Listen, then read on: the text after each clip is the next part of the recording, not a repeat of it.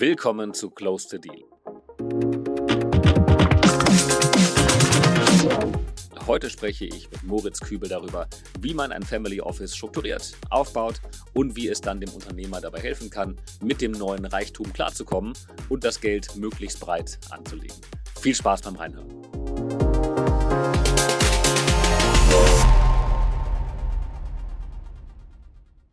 Herzlich willkommen zur 25. Episode von Close the Deal. Wie ihr wisst, spreche ich alle zwei Wochen mit Persönlichkeiten aus dem M&A und Corporate Finance Kosmos und wir diskutieren das aktuelle Marktgeschehen, Trends und Wege, um sich noch ein bisschen erfolgreicher aufzustellen. Family Offices verwalten das Vermögen der Schönen und Reichen und sorgen dafür, dass das fette Geld auch richtig angelegt wird. Dieses Klischee existiert sicher in vielen, vielen Köpfen, hat aber, wenn man ehrlich ist, mit der Realität nicht viel zu tun. Von strategischer Anlageberatung bis hin zum Deal Sourcing und auch der Due Diligence sind Family Offices deutlich vielseitiger und breiter aufgestellt und bei vielen M&A-Beratern als Verkaufspartner deswegen auch sehr beliebt. Dementsprechend groß ist die Rolle von Family Offices im Small- und auch Mid-Cap M&A-Segment, sowohl auf Käufer- als auch auf der Verkäuferseite. Und genau diese Rolle wollen wir heute etwas tiefer beleuchten. Mein heutiger Gast Moritz Kübel ist nicht nur CEO von Perpetual, sondern selbst auch Unternehmer und Investor mit über 20 Jahren Erfahrung und damit für mich der perfekte Gesprächspartner zum Thema Liquidity Event What's Next. Herzlich willkommen zu Close the Deal, lieber Moritz. Ja, danke, dass ich dabei sein kann. Ähm, ja, schauen wir mal, wie es wird. ja, gut wird's, da bin ich sicher. Ähm, für alle Podcast-Hörer, die heute mit dabei sind, wie immer, lasst gerne eine 5-Sterne-Bewertung auf, auf der Plattform eurer Wahl da oder noch viel, viel besser, empfehlt den Podcast an eure Freunde, Arbeitskollegen, Eltern, Geschwister oder jeden, für den das Thema spannend sein könnte. Und ähm, natürlich auch, wie immer, bitte folgt meinem LinkedIn-Kanal, folgt dem ähm, Dealzeuger LinkedIn-Account. Da seht ihr mittlerweile jeden Tag neue Deals, für die ihr euch positionieren könnt. Ihr bekommt aber auch Best Practice Tools, ihr bekommt Insights zum M&A-Markt, Tools, Einladungen zu Veranstaltungen. Also für jeden was Spannendes dabei, wenn ihr Deal Circle und mir folgt. Ein aller, allerletzter Hinweis. Ihr wisst, das ist ein interaktives Format, das wir hier über LinkedIn pflegen. Insofern auch heute gerne der Hinweis an euch, sowohl über LinkedIn euer Netzwerk nochmal einzuladen. Es gibt diesen kleinen Button einladen, auf den man draufdrücken kann und dann direkt den Event äh, weiterleiten kann an seine Kontakte, für die das Thema spannend sein könnte und äh, nutzt auch sehr, sehr gerne das Handzeichen, meldet euch und äh, diskutiert direkt mit dem Moritz und mir mit, stellt eure Fragen. Und ähm, ja, so freue ich mich auf eine sehr, sehr schöne, interaktive Dreiviertelstunde mit euch allen. So, Moritz, lass uns loslegen. Ähm, Bevor wir anfangen und tiefer in das Thema Family Offices einsteigen, ähm, lass uns gerne ein bisschen zuerst über dich sprechen. Du bist als Consultant bei Accenture gestartet.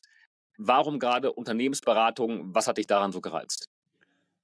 Naja, Unternehmensberatung ist halt genauso wie also jetzt Investmentbanking eigentlich eine super Sache für einen Berufseinstieg.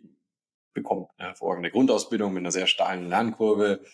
Ähm, jetzt so in Bezug auf so Themen wie Strukturierung, Unternehmensentwicklung, Unternehmensführung und das dann auch noch in verschiedenen Industrien, verschiedene Geschäftsmodelle, verschiedene Länder. Ähm, ich habe dann auch selber im, im Bereich M&A oder Corporate M&A promoviert, das passte also. Und was auch ganz wichtig ist, äh, ich habe aus dieser Zeit ein Netzwerk aufgebaut, das mich eigentlich bis zum heutigen Tag ähm, in meiner Karriere trägt. Ähm, worüber hast du genau promoviert im Bereich ähm, Corporate M&A? Was war das Thema dabei? Ähm, das Thema war, ähm, wiefern Prozessexzellenz einen Einfluss auf den M&A-Erfolg hat und das war eine empirische Untersuchung. Ich weiß, schon ein paar Jahre her, aber ähm, da jetzt ins Detail einsteigen wollen. Ich habe nee. hab so ein Reifegradmodell für M&A-Prozesse äh, entwickelt gehabt und das dann empirisch durchgetestet. Okay, okay. Ja, ähm, und ähm, was du sagst in Bezug auf den Netzwerkaufbau, das hört man in der Tat sehr, sehr häufig von ähm, sowohl von aktuellen als auch ehemaligen Mitarbeitern von den ähm, großen Beratungsgesellschaften. Ähm, hast du ein Gefühl, dass dann ähm, besonders intern ähm, gefördert wird, ähm, die, die Vernetzung, dass, dass die Netzwerke aufgebaut werden, gepflegt werden? Ähm, wurde da besonderer Wert drauf gelegt, ähm, damals schon bei Accenture? Ja, ja, ganz klar. Also das, äh, das, äh, ähm, das war Nachricht, die, die erste Message, die man mitbekommen hat, das Netzwerk ist entscheidend, das entscheidet über alles. ähm, welche Projekte du machst, wie du in deiner Karriere weiterkommst. Ähm, ähm, auch wenn du irgendwo Hilfe brauchst, ähm, hängt es immer an dem Netzwerk. Ähm, und dieses Netzwerk entsteht natürlich irgendwie automatisch. Du bist mit irgendwelchen Kollegen ähm, drei, vier, fünf Tage die Woche, mehr oder weniger 24 Stunden am Tag zusammen ähm, und arbeitest intensiv an irgendeiner Sache und das schweißt einfach zusammen. Wahrscheinlich, wenn es der Mann dann wünscht, sogar noch mehr als 24 Stunden am Tag. Ja, natürlich. ähm, du hast das insgesamt zehn Jahre gemacht und dann kam der Wechsel ähm, in die Welt der, der Family Offices. Ähm, wie kam es dazu? Also erstmal, das war jetzt kein Quereinstieg in irgendeine ganz andere Welt, sondern äh, eigentlich ein folgelogischer Schritt, ähm, basierend auf meiner Ausbildung und, und, und, und den Erfahrungen, die ich da im Bereich Restrukturierung, ähm, ähm, M&A und Finance hatte. Und zwar äh, hatte ich eine Verbindung zu einer ähm, internationalen Unternehmerfamilie und wurde dann gefragt, bei, bei strategischen Familien äh, oder strategischen Überlegungen über Familienorganisationen, Unternehmensbeteiligung, Familienvermögen mal zu beraten und dann auch später die Umsetzung, und das hat sich dann so ergeben, dann später die Umsetzung dieser Überlegungen als eine Art Projektmanager ähm, zu unterstützen. Dieser Transformationsprozess war, hat ungefähr zwei Jahre gedauert, war erfolgreich und am Ende stand dann als Ergebnis der Aufbau eines Family Offices und ähm, dann war das eigentlich auch relativ logisch, dass ich ähm, dieses Family Offices dann gegründet habe und seitdem führe. Das ist ja, glaube ich, genau die, die Rolle oder die Chance, wo sehr, sehr viele ähm, junge Berater darauf warten, dann ähm, auf der Investorenseite aktiv zu werden und dann so eine führende Rolle auch mit zu übernehmen. Ähm, lass uns gleich ein bisschen näher darauf eingehen, was es bedeutet, ein Family Office aufzubauen, also sowohl strukturell, aber dann auch inhaltlich, was ihr da damals gemacht habt. Ähm, bevor wir das machen, ähm, Du hast ja neben dem, ähm, dem Aufbau vom Family Office dann auch noch ähm, investiert und zwar vielleicht ähm, ähm, erinnert sich der ein oder andere ähm, Hörer ähm, in unserer Episode Nummer 16, die war mit dem Matthias ähm, ähm, äh, Feistel und dem Martin Groschke gemeinsam. Ähm, da ging es um das Thema ähm, ähm, Entrepreneurship bei Nachfolge sozusagen und äh, um den Erwerb der, der Louis. Ähm, da warst du auch mit dem Boot ähm, und gehörst quasi mit zu dem Team, das ähm, äh, Louis erworben hat. Wie kam es ja, dazu? Ja, das war ein Parallelprojekt ähm, am Anfang. Ähm, Martin, Matthias und ich, wir sind alte Kollegen, gute Freunde. Ähm, und wie das so ist, das Problem von Unternehmensberatern ist eben, dass man alles besser weiß, aber nichts gescheit kann. Und äh, wir wollten Unternehmer werden und für die Verwirklichung unserer unternehmerischen Ambition haben wir uns dann entschieden, eben nicht zu gründen, sondern ein bestehendes Unternehmen zu übernehmen und zu entwickeln, also Entrepreneurship by Acquisition. Das Problem war, für ein großes Unternehmen fehlte uns das Geld, also haben wir nach einem kleinen Unternehmen geschaut mit einem funktionierenden Geschäftsmodell und einem vernachlässigten Potenzial, dass wir irgendwie skalieren können. Und äh, rückblickend, das hat, äh, das hat super geklappt. Ja. Wir sind halt mit unseren Kunden anstatt mit externen Geldgebern stark und vor allem durchgehend profitabel gewachsen.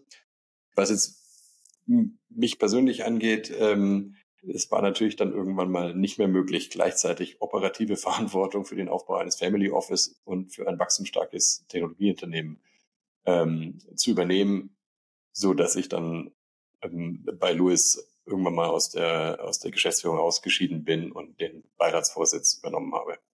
Okay, das heißt, ähm, bist aber dann über die Rolle dann immer noch sehr, sehr nah mit, mit, mit dran und äh, begleitet das Wachstum dann, ähm, dann eben aus einer anderen Rolle heraus weiterhin.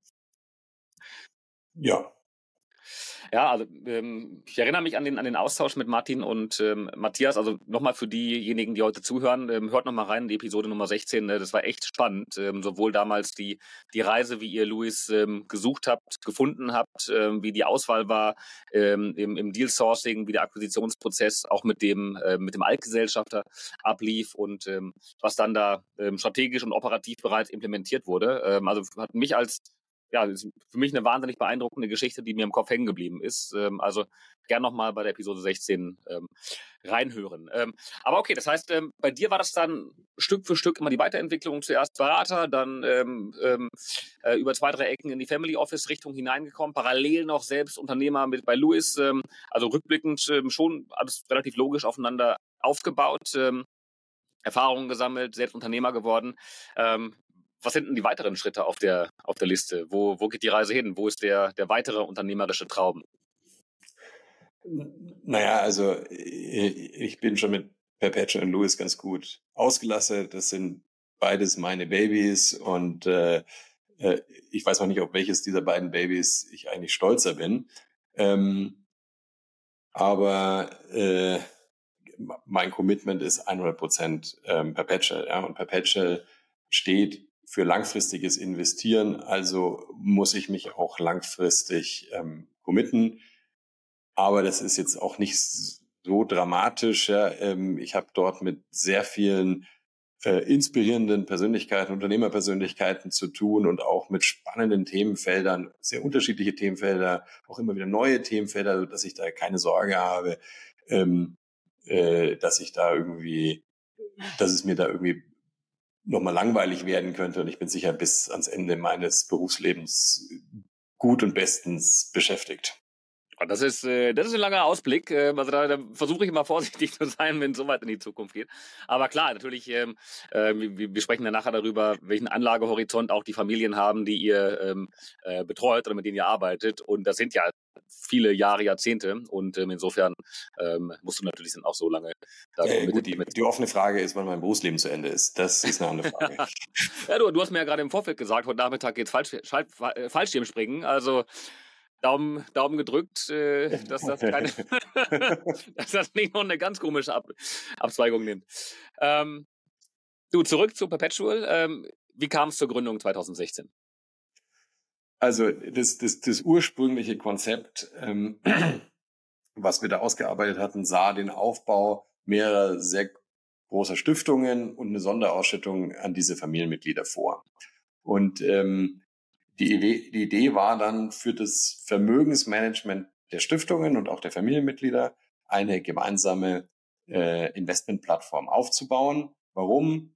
Natürlich, um Größenvorteile zu nutzen. Aber was auch ganz wichtig war, dass eben alle Investoren, also die Stiftungen und Familienmitglieder, trotzdem eine, eine unabhängige, also behandelt werden wie untereinander wie fremde Dritte, ähm, also eine unabhängige und für sie jeweils optimale Vermögensverwaltung bekommen, gemäß der jeweils spezifischen Anforderungen.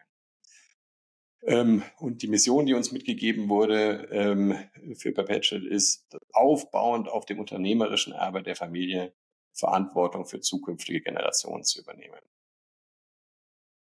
Okay. Ähm, du hast es am Anfang ähm, so einmal so locker daher gesagt. Ähm, Aufgabe war eben, ähm, das Family Office aufzubauen. Wenn ich ehrlich bin, wenn ich die Aufgabe übertragen bekommen würde, ein Family Office aufzubauen, ich hätte keine Ahnung, was da alles dazugehört und wie ich dabei vorgehe. Äh, hattet ihr damals eine Beratung dafür, die euch dabei oder die dich dabei begleitet hat oder, oder wie, wie bist du vorgegangen? Ähm, naja, gut, ich meine, das ist irgendwie äh, Organisationen aufzubauen und, und zu strikt und irgendwie am Reißbrett zu werfen, ist ja schon auch ein bisschen das Handwerk des Unternehmensberaters. Und ähm, Natürlich hatte ich ähm, ein, ein Projektteam gestafft gehabt, wo auch verschiedene Berater dabei waren. Ähm, also, vor, also Rechtsberater waren dabei, es war ähm, Finanzberater dabei, es war eine Tochtergesellschaft der Allianz, die uns da viel ähm, geholfen hat. Ähm, und ich habe auch eine Roadshow gemacht und mir Family Offices, 30, 50 Family Offices ungefähr in Europa angeschaut. Ähm, um halt rauszufinden, was eigentlich Best Practice ist. Und an diesen Best Practices haben wir uns dann orientiert. Okay, okay.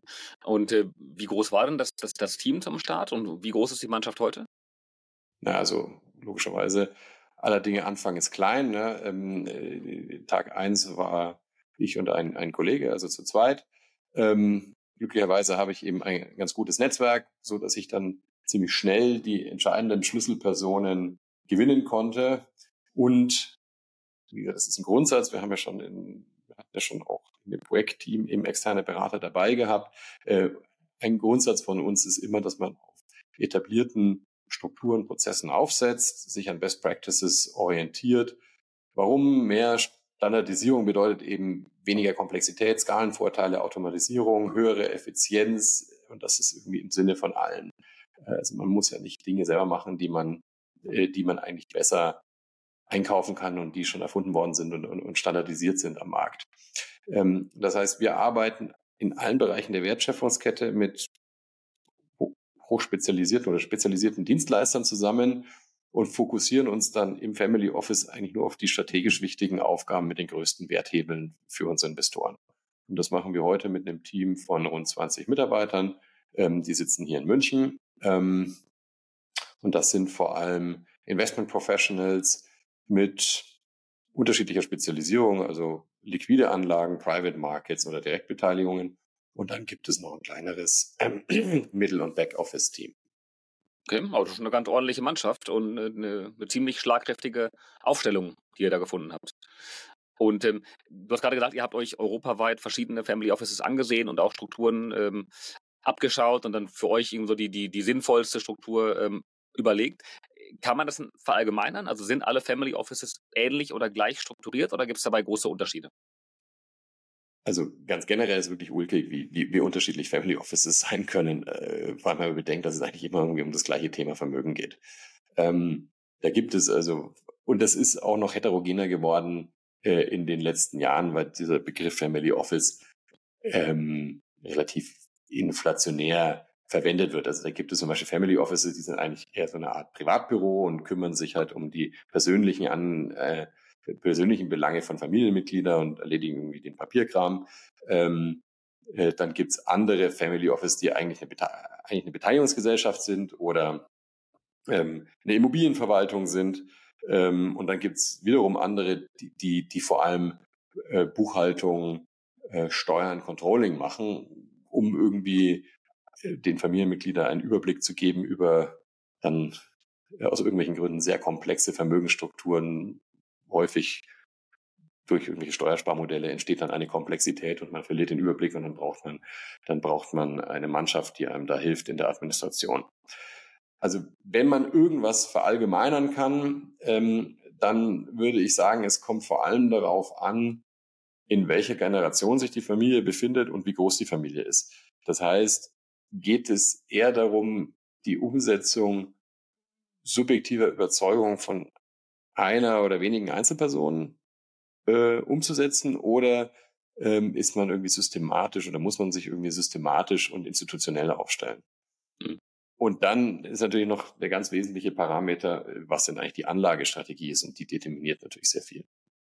Ja, darauf würde ich gleich mit dir noch ein bisschen detaillierter eingehen. Ähm, äh, wir sehen das natürlich auch bei unserer täglichen Arbeit, ähm, wo viel, viele Family Offices ähm, als Käufer durch uns vermittelt werden. Und äh, in einigen Fällen muss ich auch ein bisschen schmunzeln, wenn ich mir die Struktur von den FOs anschaue, äh, wo ich mir denke, ja, das ist eine ziemlich typische Private Equity Struktur und äh, kein langfristiges Anlegen, sondern auch da soll ein Exit nach drei, fünf, sechs, sieben Jahren erfolgen. Ähm, aber natürlich für viele äh, Unternehmensinhaber ist der Verkauf an ein Family Office, wenn der Anstrich passt, dann doch noch gefühlt angenehmer ähm, als jetzt das Bild, das man mit vielen Private Equity Fonds ähm, im Kopf äh, verknüpft. Also ähm, das, das, das sehe ich immer, dass da ähm, eine große Bandbreite besteht, äh, wie die FOs aufgestellt sind und wer dann tatsächlich ein Family Office auch, äh, auch überhaupt ist.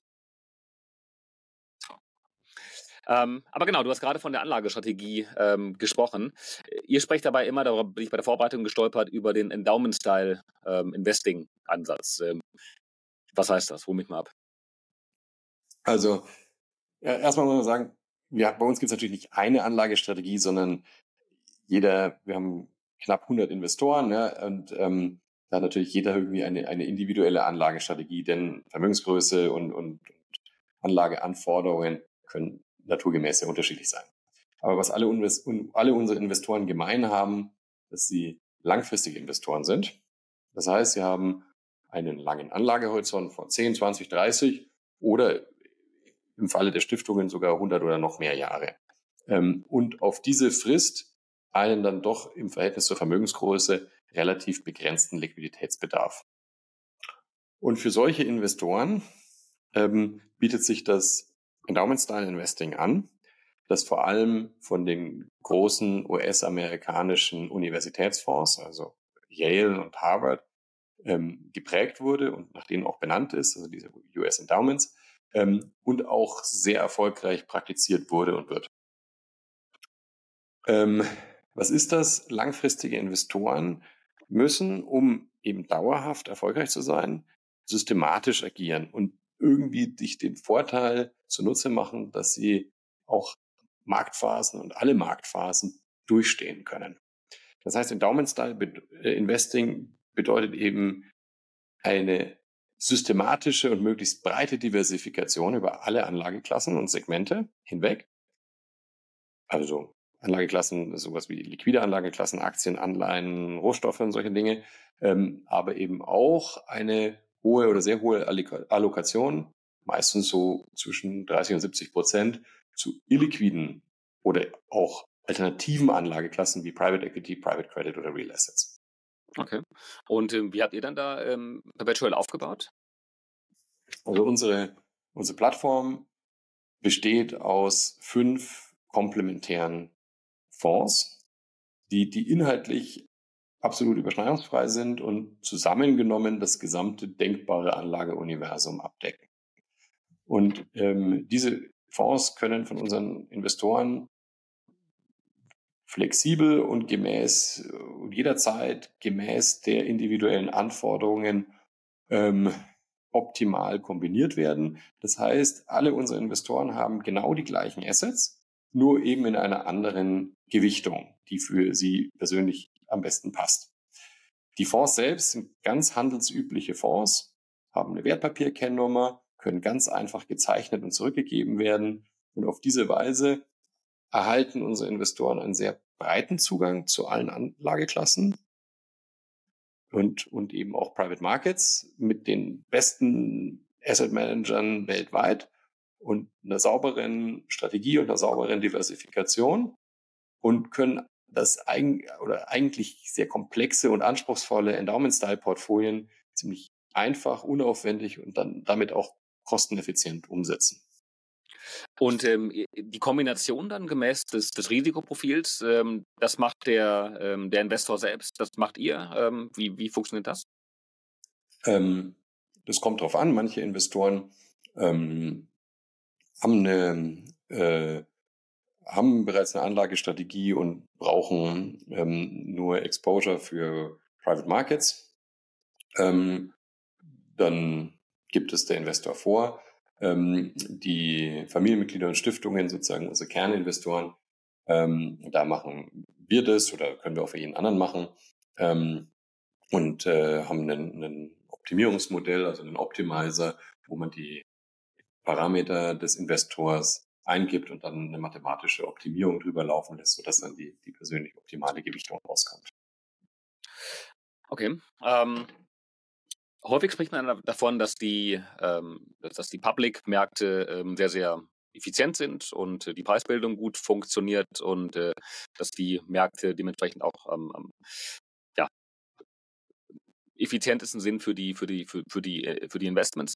Ihr sprecht auf der anderen Seite von einem ähm, Illiquidity Premium, also von den Vorteilen beim Investment in private Märkte.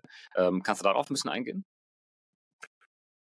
Ähm, äh, absolut, ja. Also das Illiquidity Premium ist ähm, eigentlich in Theorie und Empirie sehr gut belegt. Ja? Und ich versuche das mal zu erklären, was das ist. Ähm, traditionelle Anlageklassen, ähm, Aktienanleihen sind liquide.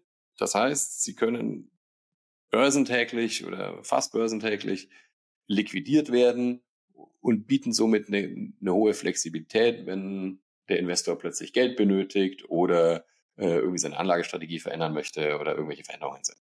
Ähm, aber wie immer im Leben, Flexibilität kostet und hier kostet sie eben Rendite.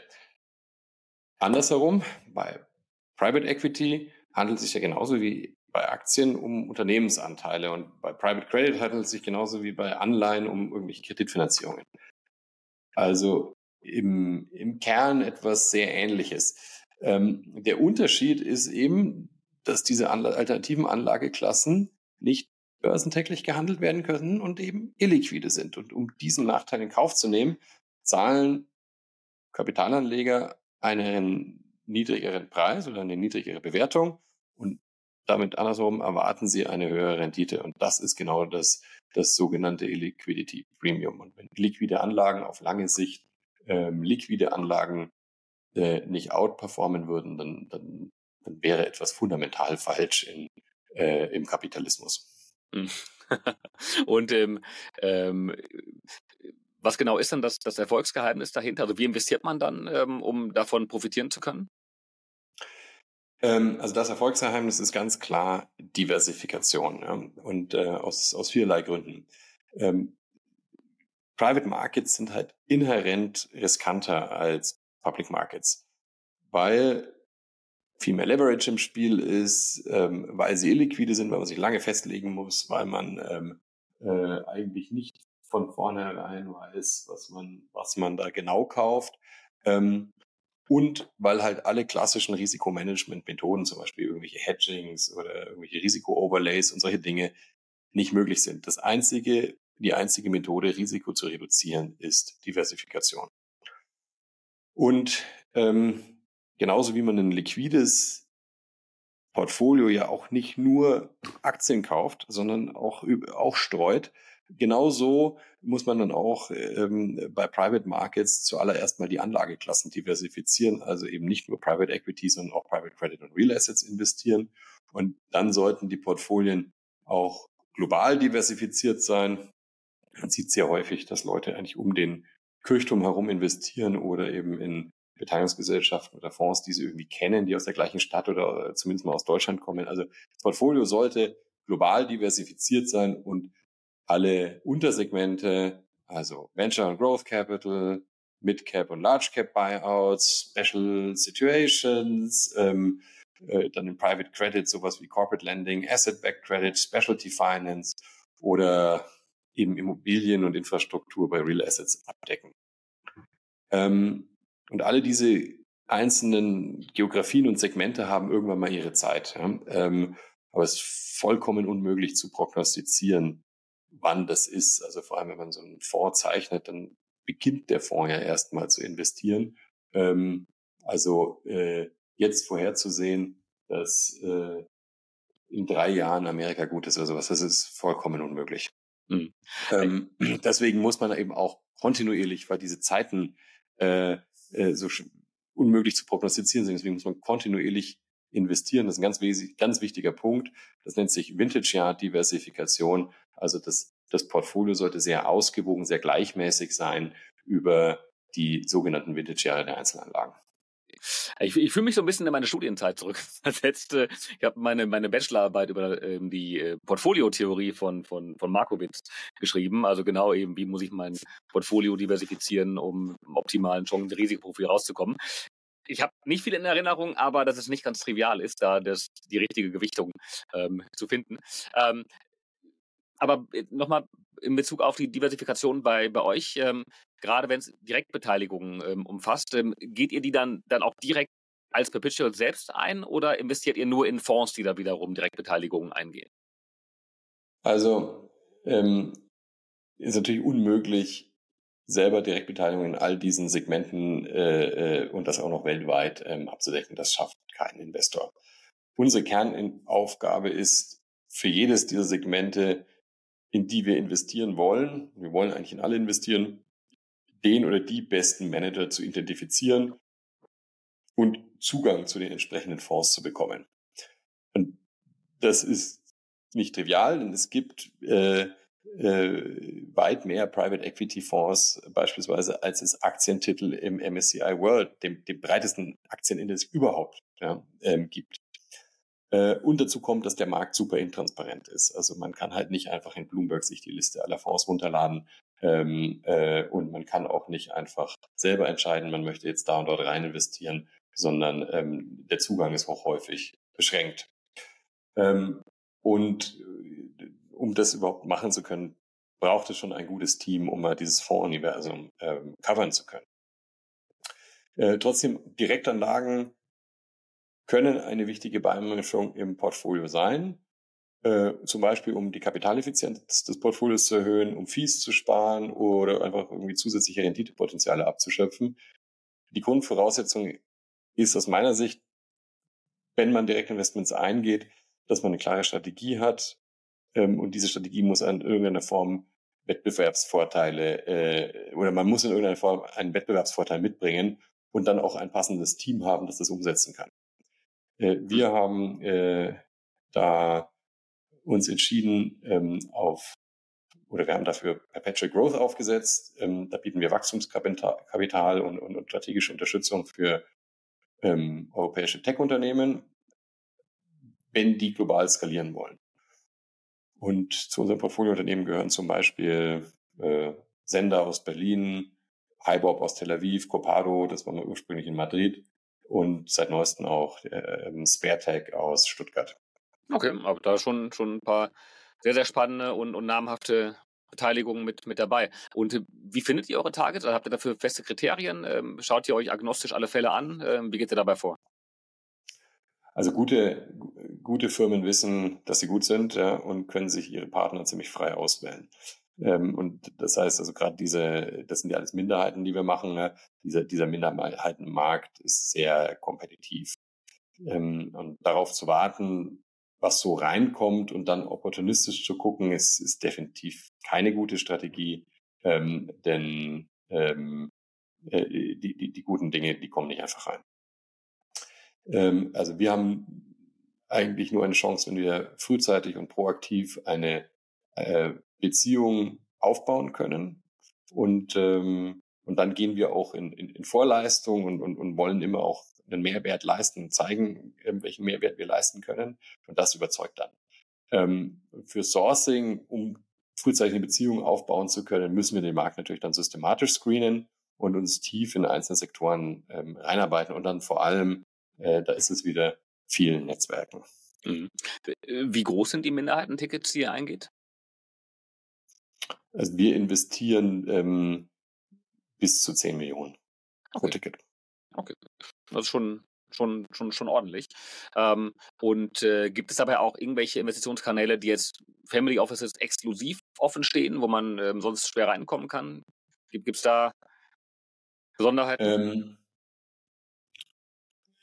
also schwer reinkommen, äh, ich würde sagen, also exklusiv für Family Offices ähm, also dass Family Offices Investments machen, die institutionelle Investoren nicht machen. Ja. Dafür gibt es dann in Amerika den, den, den, den Begriff des Dump German Money. ähm, aber Spaß beiseite. Also äh, ich glaube, grundsätzlich sind das schon Dinge, die ähm, auch anderen institutionellen Investoren offenstehen, aber nicht unbedingt Privatinvestoren. Ne? Ähm, und ähm, äh, entscheidend ist halt, dass man jetzt bei, bei Direktinvestments, ähm, ähm, dass man da halt einfach eine, eine höchste Professionalität und, und, und des Investmentteams demonstrieren kann. Ähm, und wir, wir selber bringen halt auch ein sehr hohes Renommee der Unternehmerfamilie mit an den Tisch und da tut sich dann schon mal eine Tür auf, die anderen verschlossen bleibt. Hm. Ja gut, gerade bei den äh, Privatpersonen, die investieren, ist es auch mal eine Frage der, der Größenordnung. Und äh, Privatpersonen, die in der Größenordnung dann agieren, in der ihr unterwegs seid, in der Spitze, da bist du ja vermutlich schon in einer, ähm, in einer Single-Family-Office-Struktur, wenn es eben eine, eine, private Familie ist, die jetzt im äh, niedrigen zweistelligen Millionenbereich äh, in einzelne Tickets ähm, investiert. Äh, ähnlich war das bei euch ja auch, wenn ich es richtig verstanden habe, dass aus einer ähm, Familienkonstellation heraus äh, erstmal am Anfang ähm, quasi Captive ähm, Perpetual gegründet wurde. Irgendwann kam dann aber die, die Öffnung auch für, für externe ähm, Investoren. Ähm, wie kam es zu der Entscheidung? Ähm, das war ein bisschen, naja, halber Zufall. Also der Auslöser äh, war ein, ein Gründer einer, eines unserer Portfoliosunternehmens, der einen Teilexit gemacht hat und dabei einen zweistelligen Millionenbetrag ähm, äh, realisierte und uns dann um Rat fragte, äh, ihr kennt euch doch mit Geld aus, sag mal, was soll ich damit machen? Und ähm, er fragte uns dann, warum er nicht eigentlich bei uns mit investieren kann, da unsere Plattform ja von Anfang an die verschiedenen Familienmitglieder wie fremde Dritte behandelt und dann, dann könnten wir es eigentlich auch genauso gut für andere Investoren öffnen. Das fiel uns dann eigentlich wie, wie Schuppen von den Augen. Das war so eine, eine Win-Win-Win-Situation für ihn, für das Family Office und für die Eigentümerfamilie. Ähm, denn neue Investoren bringen natürlich auch immer etwas ein ja, und das stärkt unsere Plattform. Ähm, und nicht, bringen nicht nur Kapital ein, sondern bringen eben auch Netzwerk und Wissen ein und das macht uns besser im, im Sourcing, macht uns besser als Investoren. Ähm, außerdem ist auch etwas Marktwettbewerb, das muss ich jetzt sagen, schon auch gut, um langfristig die Leistungsfähigkeit des Teams hochzuhalten. Und das ist eigentlich meine, als, als CEO des Family Office, meine Kernaufgabe, ähm, sicherzustellen, dass wenn wir einen langfristigen Ansatz haben, dass wir auch langfristig ein leistungsfähiges Family Office haben. Ähm, und deswegen haben wir uns dann entschieden, unsere Plattform zumindest mal in einem gewissen Rahmen zu öffnen. Nicht unbedingt, um größer zu werden, sondern vor allem, um noch besser zu werden in den Dingen, die wir ohnehin, ich hoffe, schon ganz gut tun. Und davon haben dann eigentlich alle etwas. Mhm. Ähm, jetzt haben wir viel über sowohl über Perpetual ähm, als auch generell über Family Offices gesprochen, verschiedene Strukturen, wie man die aufbauen kann. Äh, die Veranstaltung heute heißt ja Liquidity Event What's Next. Äh, lass uns mal ein bisschen darauf ähm, zu sprechen kommen, ähm, also auf die Unternehmerperspektive, ähm, die ja dann auch Kunde ist, in Anführungszeichen, bei, bei Family Offices. Also es passiert ja nicht selten, dass eben nach einem Exit ähm, dann viel freies Kapital zur Verfügung steht und eben die Frage nach einer sinnvollen Investitionsentscheidung aufkommt. Ähm, was empfiehlst du in so einer Situation?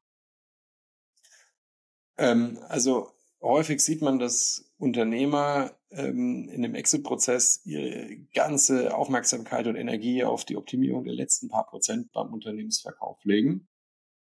Dann aber nach dem Verkauf ähm, in Urlaub fahren oder die Füße hochlegen, wie auch immer die Vermögensverwaltung des ganzen Geldes aus dem Verkauf vernachlässigen oder sogar ziemlich erratet, erstmal eine Zeit lang ziemlich erratische Investitionsentscheidungen tätigen.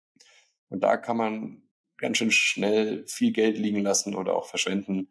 Also es gibt in, in, in, in der Wissenschaft sogar Untersuchungen, die das so im Schnitt auf etwa 10 bis 15 Prozent des Verkaufserlöses innerhalb von zwei Jahren beziffern. Ja? Oh. Ähm, ich empfehle also zwei Dinge. Erstens, sich frühzeitig genauso professionell, wie man sich um das eigene Unternehmen gekümmert hat, um das eigene Vermögen zu kümmern. Und zweitens anzuerkennen, dass aus einem erfolgreichen Unternehmer mitnichten ein erfolgreicher Investor wird. Also ich, ich, im Grunde glaube ich sogar, dass das Unternehmer und Investor gegensätzliche ähm, äh, Persönlichkeitsprofile erfordert. Ja? Also ein, ein guter Unternehmer glaubt an seine Vision, ist bereit dafür große Risiken einzugehen, ähm, weil er ja seinen eigenen Fähigkeiten vertraut. Und weil er seinen Fähigkeiten vertraut, deswegen muss er seine Fähigkeiten auch hands-on einbringen. Und da die Fähigkeiten ja zumindest mal quantitativ begrenzt sind, muss er sich auf irgendwas fokussieren. Und der Investor macht genau das Gegenteil. Ähm, der, ein guter Investor will ein Renditeziel erreichen nicht inhaltlich eine bestimmte Vision, sondern rein finanziell und die Risiken auf dem Weg dorthin minimieren. Er ist sich, weil die, die, die Risiken viel beeinflussbarer sind als eigentlich die Rendite. Er ist sich der, der ganzen typischen Anlagefehler, zu denen sowas wie die systematische Überschätzung der eigenen Fähigkeiten, so, sogenannte Overconfidence gehört, bewusst. Und um das Risiko zu managen, bevor, bevorzugt er deswegen Diversifikation ähm, ähm, weil er weiß, dass er also systematisch ähm, Prämien verdienen kann, deswegen diversifiziert er. Und die kann er dann auch hands-off managen oder muss er natürlich auch hands-off managen. Und Unternehmer glauben einfach viel zu häufig, dass sie nach einem Verkauf irgendwie automatisch zu Investoren werden, dass das der logische Karriereweg werden und dann, dass man durch noch ein paar äh, Direktbeteiligungen irgendwie noch die unternehmerische Expertise nutzen könne, ohne dann wirklich selber operativ tätig sein zu müssen.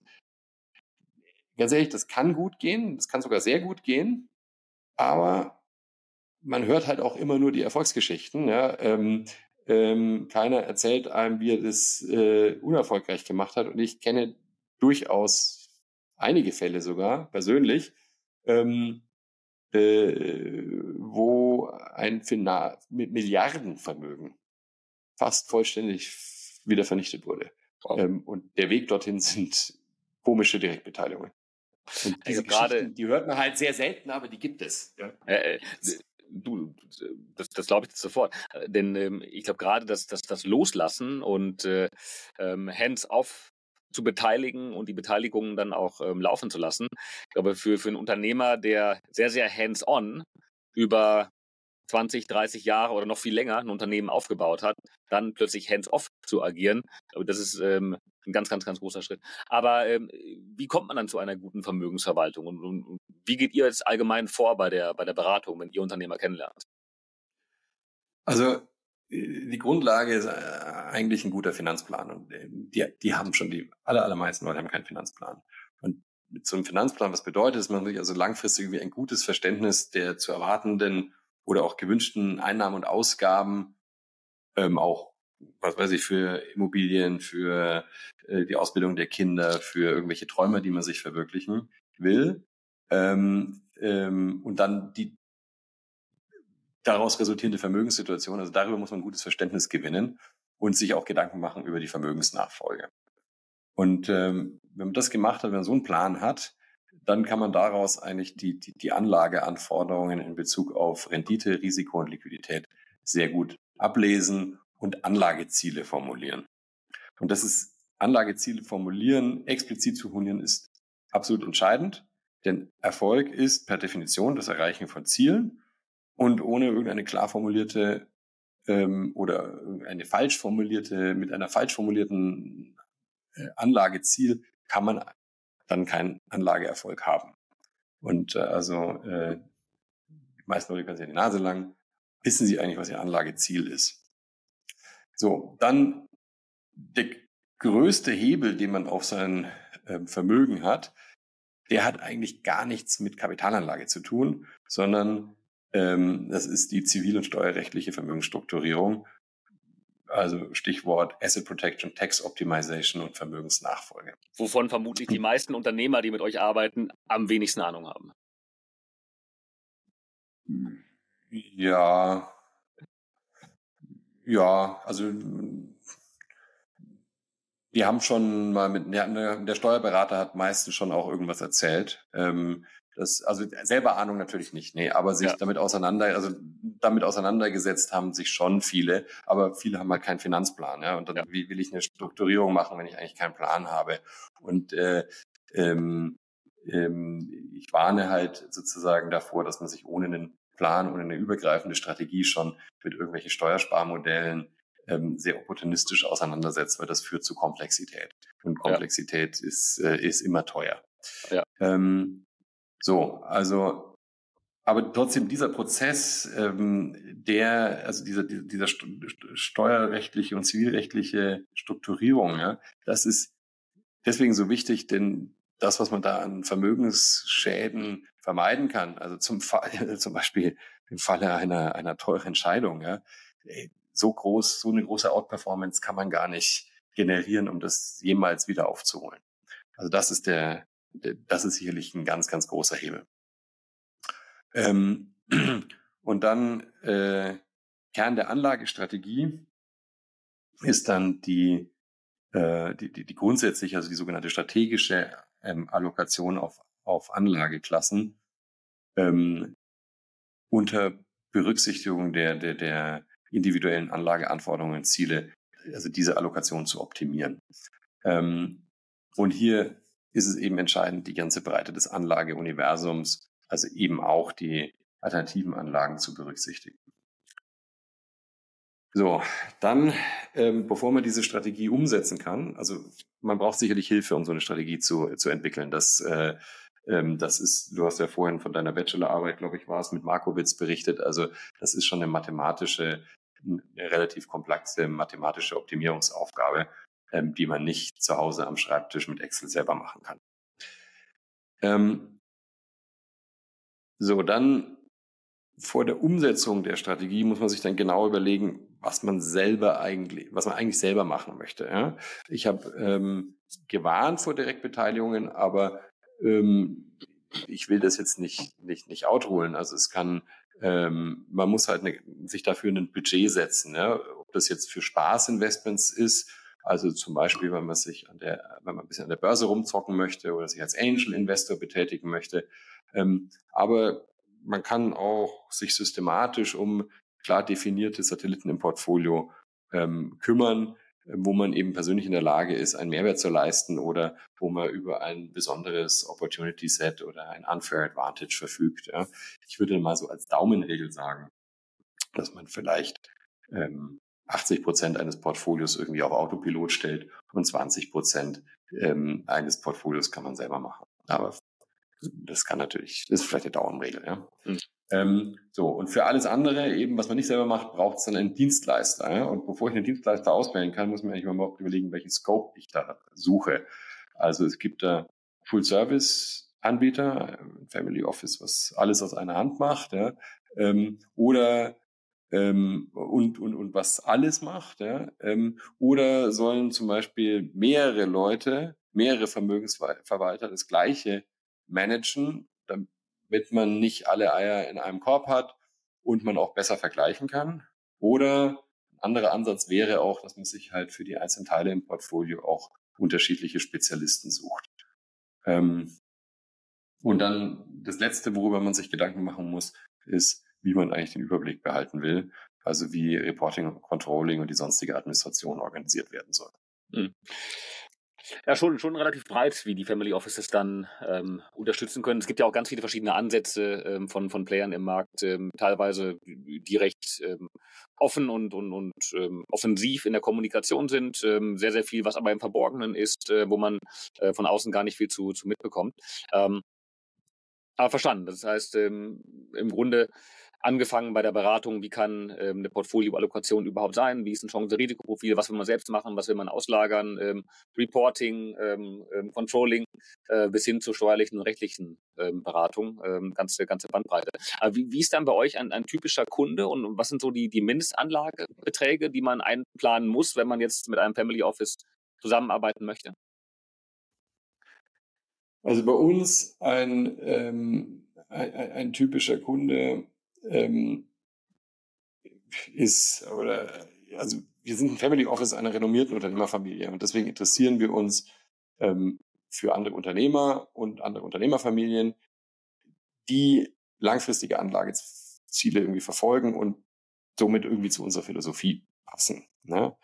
Ähm, und das sind irgendwie spannende Persönlichkeiten, denen wir viel zu bieten haben, aber die auch irgendwie den Mehrwert für unsere Plattform darstellen und unser Netzwerk erweitern. Also ich sage immer, the best relationships are business relationships. Ähm, und ähm, äh, das ist das, was wir suchen. Ob man dann inhaltlich und menschlich zusammenpasst und sich gegenseitig weiterbringen kann, muss man dann immer im Einzelfall anschauen. Aber wir sind auf jeden Fall immer offen ähm, für Gespräche. Ja. Ähm, was sind so Mindesttickets für Family Offices oder der zweite Teil deiner, äh, deiner ähm, deiner Frage. Also natürlich, das kann sehr unterschiedlich sein und kommt auf die Family Offices an. Es gibt also schon auch äh, Family Offices, die im ähm, die so bei ein, zwei, drei Millionen ähm, anfangen. Ähm, die, also bei uns sind so die typischen Anlage, Anlagebeträge so im, von einem mittleren einstelligen Millionenbetrag, also die, die typischen Anlagebeträge von, von, von Drittinvestoren, äh, so mittleren einstelligen Millionenbetrag bis zu einem niedrigen dreistelligen Millionenbetrag. Das dann immer unter der Voraussetzung, dass, dass man grundsätzlich zusammenpasst und, und auch zum gewünschten Zeitpunkt die entsprechende Kapazität hat. Ähm, ich denke, die entscheidende Frage ist, für wen ist Private Market so relevant. Ja? Ähm, und bei uns so eben zwischen 40 und 60 Prozent on average sind die Leute in Private Markets investiert. Was hier aber ein sinnvoller Anlagebetrag ist, den man in diesem Bereich investieren kann, ähm, das hängt immer von der, von der individuellen Finanzplanung und, und, und Anlagestrategie ab. Das muss man im Einzelfall anschauen.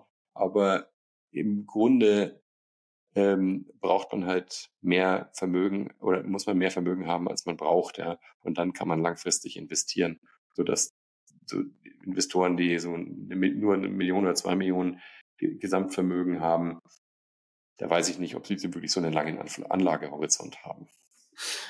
Ja, das, das war ja gerade schon fast das perfekte Schlusswort. Man, man muss mehr Vermögen haben, als man braucht. Das, das wünscht sich, glaube ich, jeder von uns.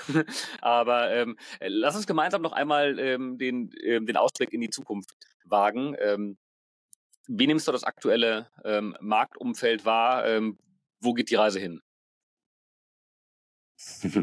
Also, ähm, ich, ich, ich halte mich bei Kapitalmarktprognosen sehr zurück. Ja. Man kann die Zukunft nicht vorhersagen und ähm, daher versuche ich das auch nicht. Unser Job ist, nicht irgendwelche Prognosen zu formulieren, sondern sich Gedanken darüber zu machen, was sein könnte und dann Portfolios unter Berücksichtigung aller verfügbaren Informationen optimal auszurichten, egal was kommt. Ja. Und insofern sage ich, ähm, äh, die Märkte werden rauf oder runter gehen. das ist ein schönes Schlusswort. Ähm, mein Lieber, vielen, vielen Dank für die äh, spannenden ähm, Einblicke. Ähm, also es war doch ein ganz guter Deep Dive, wie Family Offices funktionieren, wie sie aufgebaut werden und wie sie vom, vom Unternehmer genutzt werden können. Ähm, vielen Dank auch an alle Zuhörer, die heute live mit dabei waren, an alle Zuhörer vom Podcast. Ähm, ich hoffe, es war für euch spannend. Ähm, in zwei Wochen geht es weiter äh, mit der nächsten Ausgabe von Close the Deal. Bis dahin euch allen alles Gute.